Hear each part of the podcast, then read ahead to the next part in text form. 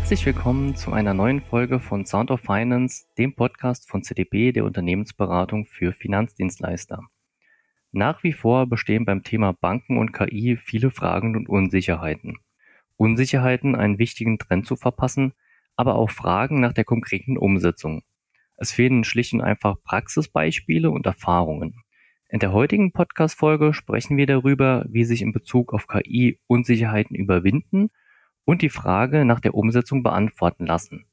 Kleiner Spoiler vorab, eine Antwort nennt sich AI Bootcamp.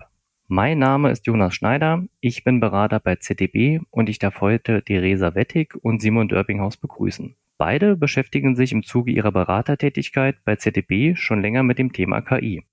Liebe Theresa, lieber Simon, herzlich willkommen. Schön, dass ihr heute bei uns im Podcast seid. Ja, vielen Dank für die Einladung, Jonas. Ich freue mich auf das Gespräch. Danke für die Einladung, Jonas. Sehr gern. Die Freude ist ganz meinerseits. Lasst uns zum Einstieg vielleicht direkt einmal die Frage klären, was sind denn die Besonderheiten von KI in der Finanzwelt und weshalb gibt es hier einen besonderen Bedarf bzw. ein besonderes Interesse? Natürlich eine gute Frage, Jonas. Ähm, ich glaube, bei den äh, Nutzen von KI geht es der Finanzwelt nicht anders wie, wie, wie anderen Industrien. Wir auch Banken haben aber auch andere Unternehmen das Ziel, die äh, Zufriedenheit der Kunden zu steigern und mehr Vertrieb zu machen.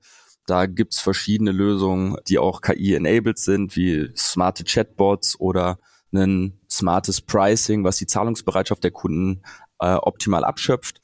Eine andere Dimension wäre, effizientere und stärkere automatisiertere Prozesse zu haben. Also da gibt es einen Use Case in der Finanzindustrie zum Beispiel beim Auslesen und Erkennen von Dokumenten, zum Beispiel bei der Immobilienfinanzierung. Aber vielleicht eine Besonderheit in der Finanzindustrie ist es, bessere Entscheidungen in der Steuerungsbank zu treffen. Und dort kann man bessere Vorhersagen mit Algorithmen treffen, wie beispielsweise die Sondertilgung. Wann tilgt Kunde XY seinen Kredit besonders? Und am Ende können Banken verschiedenen und unterschiedlichen Fokus haben, in verschiedenen Dimensionen. Aber ja, die Use Cases gibt es in verschiedenen Bereichen und bieten in unterschiedlichen Bereichen einen Mehrwert für Banken. Ja, diesen äh, Punkten von Simon würde ich mich da definitiv anschließen. Ähm, aus meiner Sicht kommt dann noch eine Besonderheit von Banken und der Finanzbranche dazu. Und das ist eben der Punkt, dass sie sehr, sehr stark geprägt sind durch immaterielle Produkte, durch digitale Informationen was sie ja auch unterscheidet dann von anderen Branchen, die ja noch viel, viel mehr diese physischen Prozesse mit einbeziehen. Und äh, das ist in der Finanzbranche dann eben nicht der Fall. Das heißt, da sind Daten einfach super relevant und sehr, sehr wichtig, um eben das Bankgeschäft dann erfolgreich zu betreiben und zu optimieren. Damit ist aber auch erstmal eine sehr, sehr gute Voraussetzung da, um KI einzusetzen, die ja auf sehr, sehr großen Datenmengen aufbaut. Als Beispiel kann man sich ja die, äh, das äh, Produktportfolio von der Bank angucken. Da gibt's äh, verschiedene Informationen zu den Produkten, den daran geknüpften Informationen, also wie Konditionen und dann aber auch zum Bestand. Also was wird jetzt aktiv vertrieben von der Bank, was ist aber eventuell der Altbestand. Um das Ganze nochmal konkreter zu machen, kann man sich das Beispiel von ähm, Girokontenmodellen im Privatkundenbereich mal anschauen und sagen, okay, äh, da gibt es verschiedene Girokontenmodelle, hinter denen stehen bestimmte Konditionen. Dann versucht man eben auch mit bestimmten Konditionen immer ganz bestimmte Kundengruppen anzusprechen. Ja, und jetzt äh, ist es natürlich sehr, sehr gut, wenn man als Bank diese Daten zur Verfügung hat und dann nutzen kann, um beispielsweise diese Produkte noch passgenauer zu machen und dann auch beispielsweise die, die Bepreisung zu optimieren. Genau, also das wäre ein Beispiel. Anderes Beispiel sind alle Daten, die sich so rund um Kunden allgemein drehen, also rund um Konten, rund um Transaktionen und äh, beispielsweise auch äh, vergangene Interaktionen, die so ein Kunde mit dem Support Center hatte. Und auch daraus lassen sich dann ja wieder Erkenntnisse gewinnen hinsichtlich der Kundenzufriedenheit und dann auch ähm, der Möglichkeit, dann diese, diese Kundenzufriedenheit auch eben zu verbessern. Das heißt, man sieht auf jeden Fall schon, äh, da gibt es verschiedene Ecken und verschiedene Stellen, an denen man KI sehr, sehr gut einsetzen kann. Damit äh, sind die KI und äh, die Finanzbranche auf jeden Fall ein sehr, sehr gutes Match. Verstehe. Also ich nehme mal von euch mit, ihr sagtet, es gibt eigentlich vielfältige Möglichkeiten, das einzusetzen. Es macht eigentlich auch total Sinn, für die Finanzbranche KI zu nutzen. Jetzt stelle ich mir so als ja unwissender Dritter, sage ich mal, die Frage, wenn das so gut ist, wenn das so gut nutzbar ist für die Banken, warum sieht man das bei den Banken denn jetzt nicht öfter in der Praxis? Was ist denn hier so das ja wohlbekannte Aber? Ja, das ist natürlich die spannende Aufbaufrage. Wie Theresa richtigerweise sagt, verfügen die Banken über einen spannenden Datensatz Aber das große Aber und das Wort, was man auch öfter mal hört in der Finanzindustrie, ist dann die Regulatorik, äh, die dann das große Aber ist, sondern ja strengere Vorgaben in der in der Nutzung und im Ein äh, Nutzung von Daten und und der Einsatz von von KI beispielsweise die Vorgaben über Maris, DSGVO, vielleicht auch der europaweite äh, AI Act dann in der Zukunft. Diese Regularien schreiben dann vor, eine bessere Transparenz, Erklärbarkeit und Nachvollziehbarkeit von Entscheidungen zu haben. Und das ist in der Entwicklung dann der Use Cases äh, dann, dann zu betrachten. Frage, die Kunden an uns öfter stellen, zum Beispiel, wo werden die Daten gelagert? Habe ich jetzt einen Server beispielsweise in den USA? Gehen die Daten über einen Umweg auch mal über einen amerikanischen Server oder kann ich alle Daten auch auf deutschen Servern behalten? Das sind so Themen, die die, die Banken dann oder unsere Kunden dann auch interessieren. Ich glaube, neben der Regulatorik, die auch an der einen oder anderen Stelle, vielleicht noch nicht immer, aber äh, öfter auch mal richtig ist.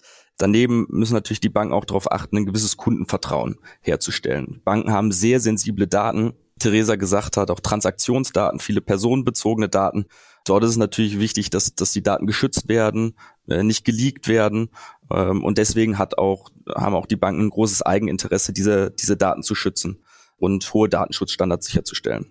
Theresa, was denkst du, gibt es da darüber hinaus äh, auch noch weitere? Äh, mir, mir fällt da jetzt noch so ein, so ein ganz praktischer Grund ein bei dem Thema, nämlich dass Banken einfach auch einen ganz großen Aufholbedarf beim Thema Digitalisierung und Automatisierung haben. Also neben all den Themen, die, die du, Simon, jetzt eben ja schon genannt hast, ist es auch einfach so, dass Banken bei ganz vielen Prozessen noch nicht so weit sind, was das Thema Digitalisierung betrifft. Und dann eben erst bestimmte Informationen erstmal digital vorliegen müssen, eben dann natürlich mit einer KI loslegen kann. Ganz klassisch kann man sich da den äh, Kreditvergabeprozess angucken. Da gehen ja zu Beginn viele papierhafte Dokumente ein, beispielsweise jetzt äh, Gehaltsnachweise, Arbeitsverträge, auch so ein Darlehensantrag. All das muss erstmal eingereicht werden. Und natürlich kann man da jetzt nicht ohne weiteres eine KI verwenden, sondern muss erstmal diese Informationen aus den Verträgen erfassen, digitalisieren, ehe man dann äh, das Ganze auswerten kann. Das heißt, das ist jetzt mal ein Beispiel für einen Prozess, bei dem KI jetzt nicht ohne weiteres verwendet werden kann, gibt aber daneben noch viele andere Prozesse. Und auch jetzt rückblickend auf die Punkte, die, die Simon gemacht hat mit der Regulatorik, mit den hohen Datenschutzstandards, ja, das, das sind Probleme sicherlich oder gewisse Einschränkungen, die da, die da noch im Moment bestehen. Aber es ist auch definitiv so, dass man ja trotzdem dann innerhalb äh, dieses Rahmens, der besteht, dann schon ganz gezielt nach Möglichkeiten für KI suchen kann und diese auch findet und dann da sehr, sehr große Möglichkeiten hat, auch Potenziale zu heben.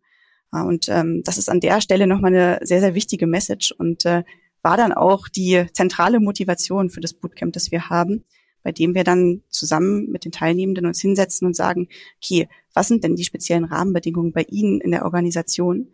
Welche Lösungsansätze kann man dafür entwickeln? Und dann äh, eben gemeinsam da diskutieren, Theorie und Praxis verknüpfen und so eben äh, zusammen schon handfeste Use Cases entwickeln und ähm, dann die Teilnehmenden eben wirklich mit diesen Use Cases in der Tasche aus dem Seminar rausgehen. Das kann ich mir gut vorstellen. Ihr habt schon gesagt, zum einen die Teilnehmer an euren Bootcamps, aber auch generell in eurer Beratungspraxis, da bestehen ganz viele offene Fragen auch bei den Banken, äh, mit denen sie auf euch zukommen. Und was mich jetzt interessieren würde, was sind denn so, ich sag mal, ja, die Top-Fragen, die euch am meisten über den Weg laufen, ähm, mit denen die Banken auf euch dann zukommen in der Beratungspraxis? Genau, das ist ein buntes, glaube ich, Themencluster. Ich glaube, das geht von von bis.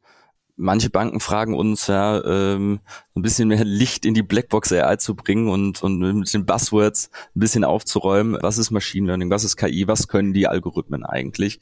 Ähm, das ist nochmal ein Themenkomplex. Dann aber auch der mal einen Rahmen, wie kann man KI-Projekte strukturieren, wie sind die anders, wie sind die anders zu behandeln zu anderen Change-Themen beispielsweise, was sind dort wichtige Faktoren in der, ja, in der Rahmengebung. Aber es gibt auch äh, Kunden, die mit ganz, ganz konkret auch schon Richtung Umsetzung auf uns zukommen und fragen, ja, was sind die nächsten Schritte, um, um die Themen erfolgreich in die Tat umzusetzen, hinsichtlich, ja, welche Use Cases sind interessant, ähm, welche Use Cases haben die erfolgreichen Player im Markt. Genau, das sind, glaube ich, so, so diese, die Themenklasse, die wir haben. Das liegt daran, dass tatsächlich unsere Kunden ja auch in dem, im Reifegrad auch sehr unterschiedlich sind. Manche stehen noch zu Beginn und, und möchten gerade erstmal rausfinden, was ist denn alles so möglich mit künstlicher Intelligenz und KI und andere sind schon etwas weiter und da auch schon ein bisschen konkreter.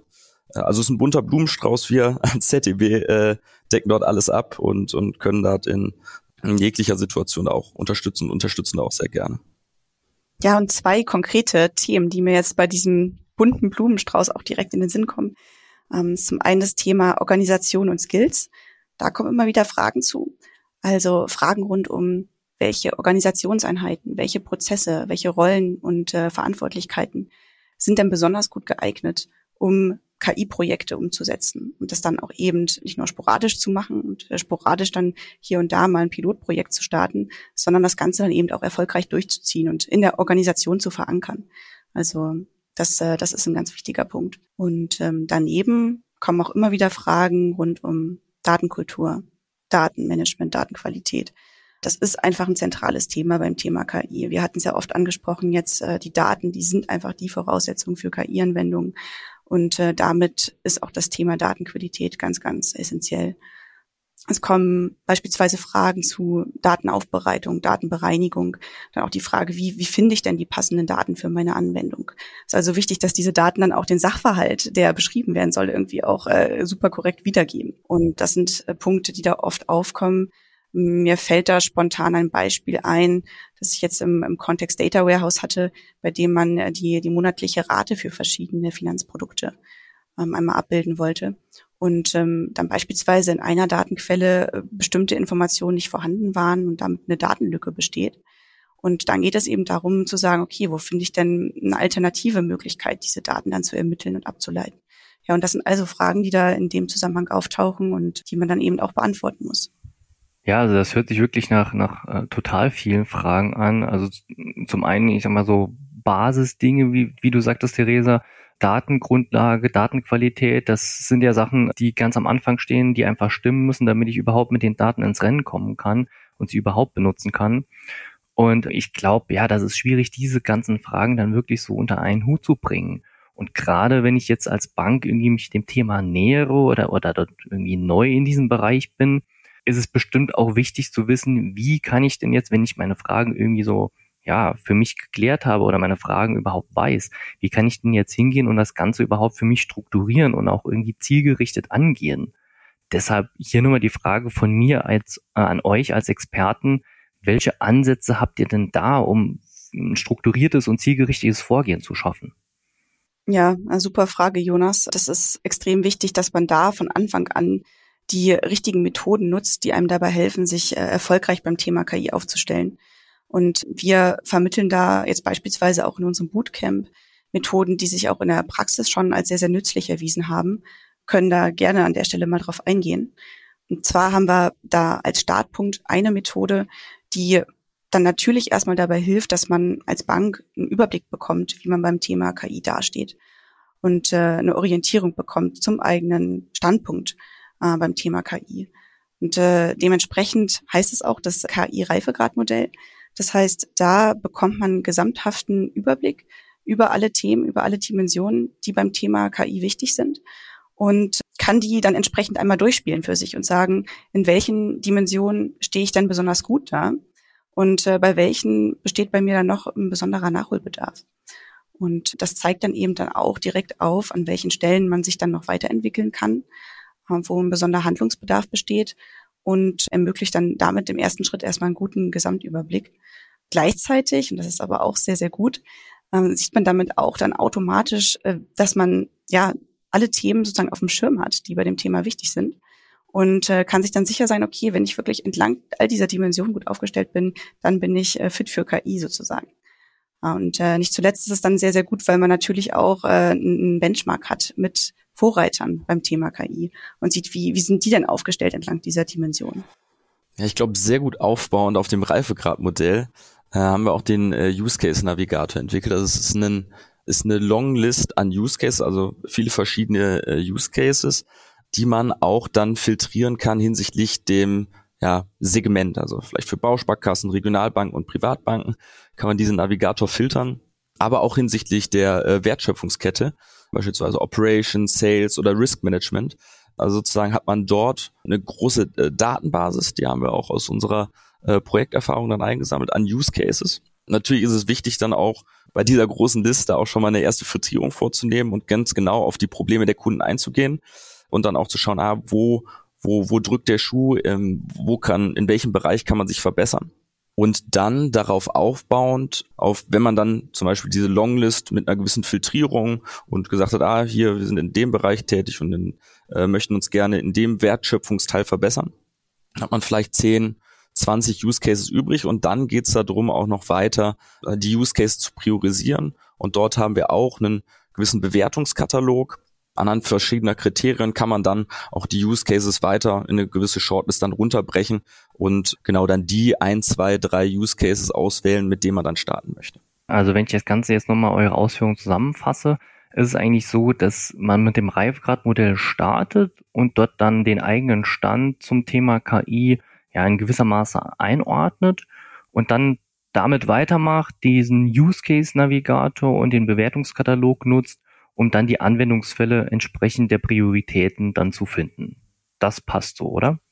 Exakt, exakt, Jonas. Ja, wunderbar. Dann habe ich gut zugehört. Wenn wir jetzt mal beim ersten Schritt bleiben. Theresa, du hast dieses Reifegradmodell angesprochen und meintest da, es gibt verschiedene Kriterien in dem Reifegradmodell. Aus deiner oder eurer Beratungserfahrung heraus, was sind denn Kriterien, an die man vielleicht nicht unbedingt direkt denken würde oder die vielleicht in der Praxis gerade besonders wichtig sind? Ja, also da gibt es durchaus Themen, die äh, für eine Organisation mit einem hohen KI-Reifegrad unverzichtbar sind, wirklich so das Fundament dafür bilden, dass man immer wieder neue Use Cases identifiziert, umsetzt und dann ins Laufen bringt, die aber jetzt nicht direkt sichtbar sind bei dem Thema. Das sind dann eben auch genau die Themen, die in der Theorie oftmals nicht so wichtig erscheinen, aber in der Praxis dann eben ganz entscheidend dafür sind, ob ein KI-Projekt Erfolg hat oder nicht. Das ist aus meiner Sicht äh, vor allem das Thema Organisation und Skills. Äh, ich hatte es äh, vorhin schon mal kurz angesprochen. Ähm, das ist eben ein Thema, das ähm, erscheint im ersten Moment beim Thema KI jetzt nicht so zentral zu sein, ähm, ist dann aber sehr, sehr wichtig, wenn es darum geht, das Ganze wirklich erfolgreich umzusetzen und äh, da geht es dann eben um Fragen rund um Prozesse, Organisationsstrukturen, Vorgehensmodelle bei KI-Projekten, aber auch Fragen rund um Entwicklung von Expertise zu KI und äh, Fragen rund um Recruiting-Strategien, um neue Mitarbeiter zu gewinnen, die ähm, neue Skills zu dem Thema mit ins Haus bringen. Okay, das sind schon mal entsprechende äh, Kriterien und entsprechende wichtige Themen, an die man in der Praxis denken sollte. Du sagtest jetzt auch Thema Organisation und Skills. Wenn wir hier jetzt mal bei dem Thema Organisation bleiben, gibt es hier aus deiner Sicht was, was besonders wichtig ist oder was vielleicht auch in der Praxis gern mal übersehen wird? Also das ist eine wichtige Frage. Ein Punkt, der bei dem Thema auf jeden Fall wichtig ist, dass man den Fachbereich wirklich frühzeitig mit einbezieht und sagt, okay, ich, äh, ich fahre jetzt eben nicht diesen Ansatz und sage, ich äh, entwickle einen KI-Algorithmus, eine spannende KI-Lösung, die aus äh, technischer Sicht eventuell sehr, sehr reizvoll ist und äh, gibt das dem Fachbereich mit an die Hand, weil das dann im Zweifel dazu führt, dass der Fachbereich ähm, ja das eventuell nicht wirklich in die Prozesse integriert und dann die Akzeptanz am Ende des Tages nicht besonders hoch dafür ist. Ganz im Gegenteil sollte man dann so diesen Ansatz wählen, dass man ausgehend von den Prozessen im Fachbereich schaut, welche Prozesse im Moment beispielsweise besonders fehlerhaft sind, wo man vielleicht besonders oft irgendwelche Extrarunden dreht und dann der Fachbereich sagt, aha, an dieser und jener Stelle macht es Sinn, dass ich da Unterstützung bekomme. Und dass man dann eben genau guckt, okay, an welchen Stellen kann jetzt KI eine Lösung sein, um diese Prozesse zu verbessern. Und äh, das kann dann so aussehen, dass man eben Workshops macht mit dem Fachbereich, sich dann die Experten mit dazu nimmt aus dem Fachbereich, zusammen diese Use Cases identifiziert und priorisiert. Und äh, das Ganze muss dann aber auch entlang der weiteren Kette der Umsetzung ähm, durchgezogen werden. Das heißt, es ist wichtig, dass man auch bei der Entwicklung dann den Fachbereich immer wieder mit einbezieht und die, die Ergebnisse, die, die ersten Ergebnisse, die man da hat, auch erlebbar macht für den Fachbereich und sich dazu Feedback einholt. Das ganze Thema Testen ist wichtig, dass man da fachliche Abnahmetests macht, Validierungen und dann im Anschluss nach der Auslieferung und bei der ja, Betriebnahme von, von diesen KI-Lösungen immer wieder sich Feedback einholt und und äh, dafür sorgt auf diese Weise, dass das eben äh, solche Lösungen dann vom Fachbereich dann stark mit integriert werden. Das heißt also, wichtige Botschaft für mich und die Zuhörerinnen und Zuhörer draußen ist, dass es sehr wichtig ist, gerade ähm, sich auf die bestehenden Probleme in den Prozessen äh, zu fokussieren und vor allen Dingen dann auch den Fachbereich dann frühzeitig mit ins Boot zu nehmen, schon mal die Hand zu eben zu sagen, ich habe da ein Thema und vor allen Dingen dann auch auf dem Laufenden zu halten und äh, regelmäßig mit in die weiteren Vorgehen einzubeziehen. Wenn wir ähm, jetzt mal ein paar Schritte weiterdenken und jetzt sehen, wir haben hier äh, spezielle Themen, die wir für uns als Bank identifiziert haben, wie kann ich darauf aufbauen, denn jetzt am besten auswählen, was ich jetzt auch wirklich in der Praxis umsetzen möchte? Genau, nehmen wir mal das Beispiel, ähm, wir haben jetzt diese drei, vier Use Cases, die dann auch anhand der Wertschöpfungskette im Fachbereich ausgewählt wurden. Ich hatte es ja schon vorhin angedeutet, wir haben einen gewissen Bewertungskatalog und verschiedene Kriterien, die eigentlich die wichtigen ja, Kriterien für die Priorisierung ablaufen würden. Ein Punkt ist hier der Grenznutzen. Das ist, kann man so verstehen, wie den Mehrwert äh, den ein Use Case bietet im Verhältnis zur Zeit. Also je früher dann auch ein Use Case einen Mehrwert bietet, äh, desto besser. Dann gibt es die klassische Komponente äh, Kosten-Nutzen tatsächlich, auch total wichtig in der Priorisierung. Bei KI-Algorithmen natürlich auch ethische Bedenken besteht, ein Risiko für, für Biases oder, oder Verzerrungen äh, zum Beispiel. Sind die Daten einfach verfügbar? Ja, ein weiterer Punkt gibt es regulatorische Vorteile, würde ich sogar fast sagen. Also äh, ist vielleicht eine Anforderung vom, vom äh, Regelgeber oder Gesetzgeber so priorisiert oder hoch priorisiert, dass es Sinn macht, den Use Case umzusetzen, um die Anforderungen zu erreichen dann muss ein äh, Use Case auch in die strategischen Prioritäten des Unternehmens passen. Also wenn ein Vorstand eine Agenda vorgibt und sagt, hier, wir, wir gehen in die Richtung, dann sollte der Use Case das bestmöglich unterstützen und dann auch das Unternehmen in die Richtung weiterentwickeln. Und ein wichtiger Punkt ist auch, dass der Use Case gut in die Organisation mit eingebunden ist und, und äh, geguckt wird, was machen die Mitarbeiter tatsächlich damit. Und ich habe mir jetzt auch zuletzt genannt den Punkt äh, Einbindung in die Organisation. Ich finde aber, ich würde gerne noch mal ein bisschen äh, stressen, weil aus meiner Sicht ist dieser Priorisierungspunkt wird, wird stärker unterschätzt. Äh, oft wird drauf geguckt, okay, Kosten Nutzen macht auch Sinn erstmal aus der betriebswirtschaftlichen äh, Brille, aber es ist auch umso wichtiger zu schauen, wie binde ich den Use Case in die Organisation ein. Und äh, ein klassischer, ein klassisches Beispiel, ähm, äh, von wir auch immer hören und was auch oft an uns herangetragen wird, wir würden gern einen Churn-Use-Case machen. Churn ist die ja, beschreibt eigentlich die Abwanderungswahrscheinlichkeit eines speziellen Kunden. Beispielsweise Simon Dörpinghaus hat eine Abwanderungswahrscheinlichkeit von äh, 89 Prozent. Das würde dann für, für jeden äh, Kunden dort so stehen. Das ist auch in der Theorie, aber auch in der Praxis einfach zu identifizieren. Also diese, diese Zahl trifft relativ gut darauf zu, wenn man sozusagen ein paar Jahre in die Zukunft schaut, dann ist diese Churn, äh, dieses Churn Assessment ist, ist, ist relativ valide. Also denken sich, ja, kann man auch gut umsetzen, ist ja auch eine interessante Kennzahl zu gucken, okay, wann wandert der Kunde wahrscheinlich ab. Wichtig ist da aber zu gucken, wie integriere ich das im Unternehmen, wie ich vorhin gesagt habe, was ist der Call to Action?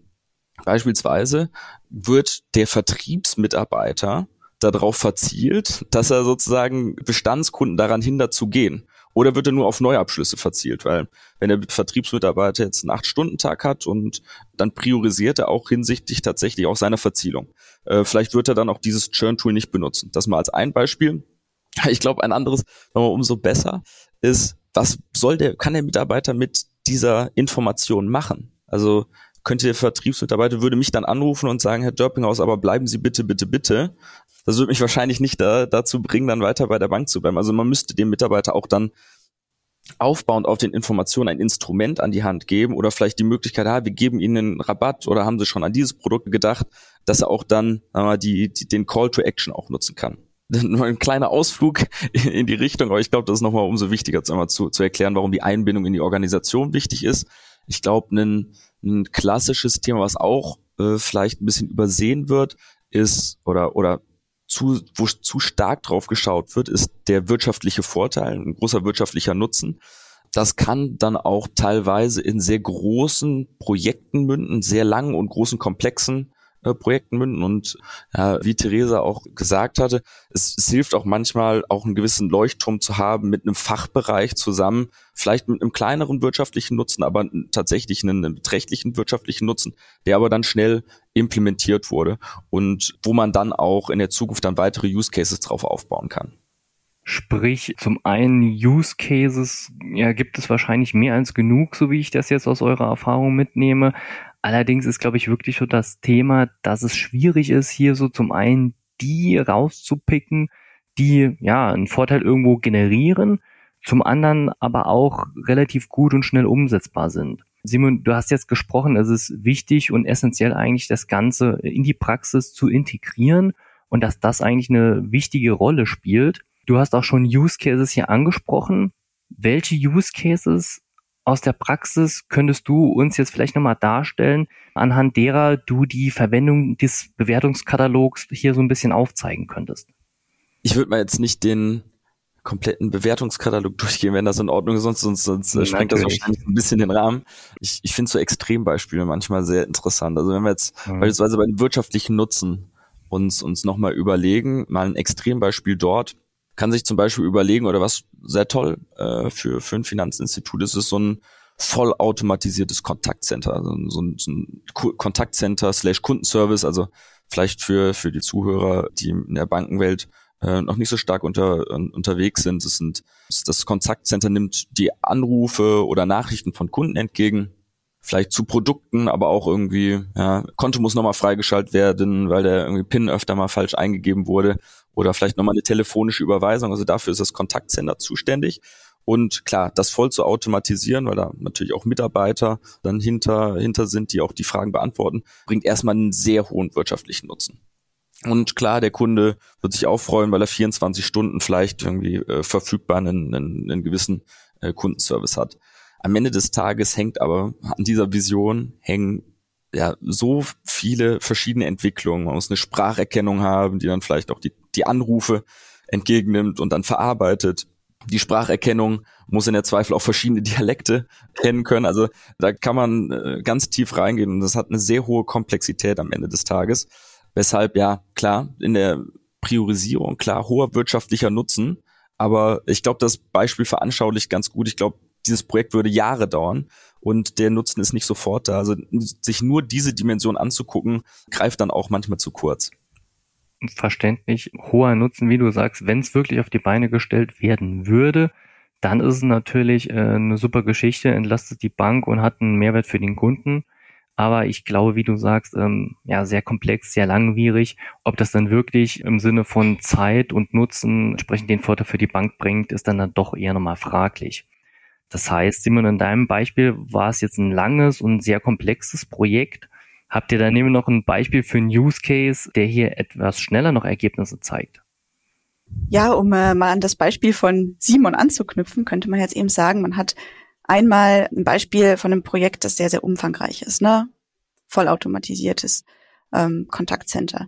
Jetzt könnte man sich sagen, okay, wie ist es denn, wenn ich mir jetzt nicht das Gesamtvorhaben so vorknüpfe, sondern wirklich mit dem Teilprozess davon anfange? Und äh, was, äh, was da sehr, sehr sinnvoll sein kann, ist, dass man sagt, okay, diesen ganzen Prozess rund um Beantragung von Darlehen, von Krediten, kann man automatisieren und in dem Zusammenhang dann auch KI verwenden. Ähm, da gibt es beispielsweise den Fall, dass man mh, hm, zum einen bei dem Einreichen von Darlehensanträgen und von anderen Dokumenten Kreditvergabeprozess erstmal im ersten Schritt äh, die, die Erkennung von verschiedenen Dokumententypen ähm, durch KI ermöglicht. Und dann sagt, okay, ist es jetzt hier ein Gehaltsnachweis, ist es ein Ausweisdokument, ist das jetzt ein Darlehensantrag? Und KI ihm dafür nutzt, genau diese Erkennung vorzunehmen. Und dann kann man im nächsten Schritt eben dokumenttyp spezifisch noch sagen, wie man dann äh, diese Information extrahiert und dann auch äh, weiterleitet. Also das wäre jetzt so ein Gegenbeispiel, wo man auch schon KI einsetzen kann und dann aber sehr, sehr schnell Ergebnisse sieht und äh, sehr, sehr schnell in die Umsetzung kommt und dann eben diesen angesprochenen Leuchtturmeffekt hat und äh, die Neugierde in anderen Fachbereichen weckt dabei steht dann jetzt erstmal nicht primär so der, der allergrößte wirtschaftliche Nutzen, den man jetzt sofort morgen hat im Vordergrund, äh, sondern erreicht eben besonders schnell schon Ergebnisse. Also im Prinzip das Ganze bankweit so ein bisschen schmackhaft machen in dem Sinn, ne? so den, den Leuchtturm wirklich aufstellen und dann auch, wie du sagtest, Theresa, andere Fachbereiche so ein bisschen vielleicht locken, auch ins Umsetzen zu kommen, ins Laufen zu kommen und dann für die ganze Bank eigentlich einen Mehrwert zu generieren. Ja, verstehe. Ich denke durch eure Beispiele und auch dem, dem Ausmaß der Beispiele, also von wirklich sehr komplex und langwierig zu ja, ich sag mal, doch relativ ähm, fix und schnell umsetzbar und als Leuchtturmprojekt denkbar, sieht man schon hier das Ausmaß, das KI mittlerweile einnehmen kann. Und nicht umsonst heißt es ja auch, KI ist die Zukunftstechnologie schlechthin. Und wenn wir jetzt mal so ein bisschen, ja, den Blick in die Ferne schweifen lassen und uns mal ein bisschen von den konkreten Beispielen jetzt lösen, wird mich natürlich euer Blick nochmal auf das Thema KI in der Finanzindustrie interessieren.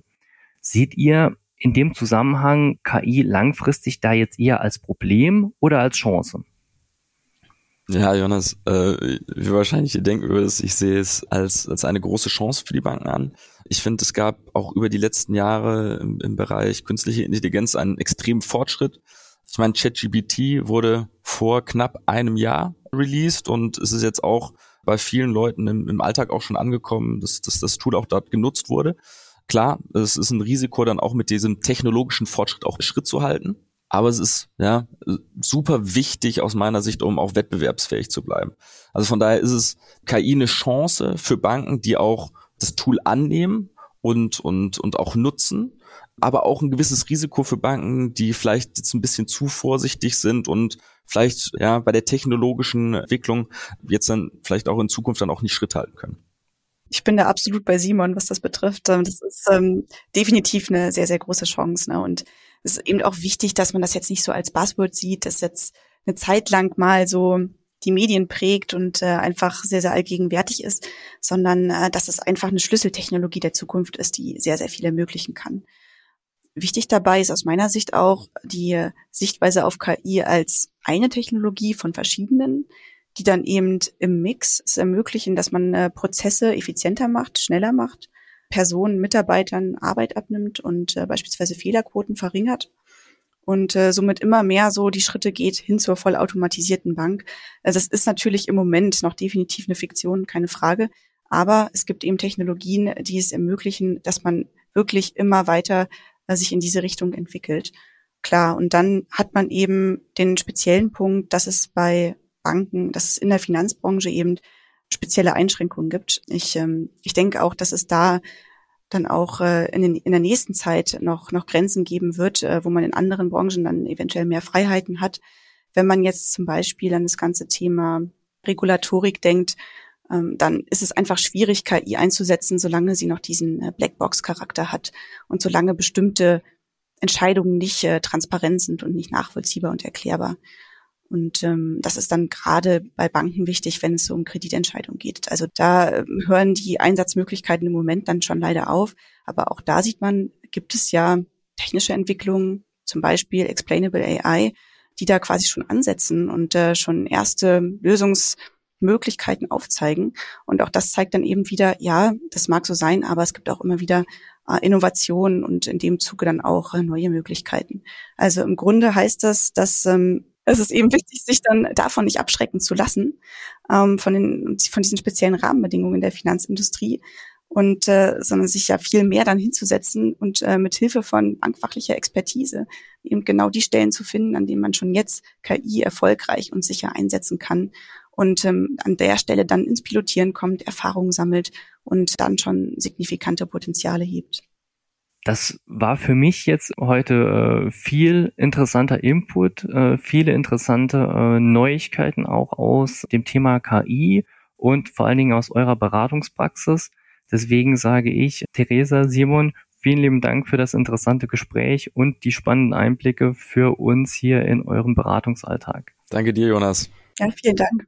Was können wir also festhalten? Das Thema KI besitzt eine hohe und steigende Relevanz für die Finanzunternehmen. Um einen erfolgreichen Umgang damit bestreiten zu können, muss grundsätzlich ein Bewusstsein für das Thema bestehen. Und darauf aufbauen sollten Fachbereiche, wie in unserem Gespräch erklärt, früh genug eingebunden werden, um eine gute Organisation sicherstellen zu können. Anhand einer klaren Priorisierung können anschließend Use Cases mit den Fachbereichen ausgewählt werden. Und dabei sollten möglichst mit jenen Projekten gestartet werden, die als sogenannte Leuchtturmprojekte kurzfristig einen Mehrwert generieren können. Insgesamt waren sich Theresa und Simon also einig, KI stellt eine Chance dar. Allerdings gehen damit aber auch große Herausforderungen einher, mit dieser technologischen Entwicklung Schritt zu halten, was aber auch extrem wichtig ist, zum einen, um langfristig nicht abgehängt zu werden und zum anderen, um auch weiterhin wettbewerbsfähig zu bleiben. Kombiniert man nun diese offene Haltung mit Expertise und Erfahrung, wird KI auch und gerade in der Finanzindustrie zukünftig dabei helfen können, schlummernde Potenziale auszuschöpfen. Wie ihr wisst, wir freuen uns immer sehr über eure Meinungen zu dem Thema, zum Beispiel per Mail oder Social Media. Wenn euch die Folge gefallen hat, abonniert gerne den Podcast, lasst uns eine Bewertung da und empfehlt ihn gerne in eurem Umfeld weiter. Ich sage vielen Dank fürs Zuhören und bis zum nächsten Mal bei Sound of Finance.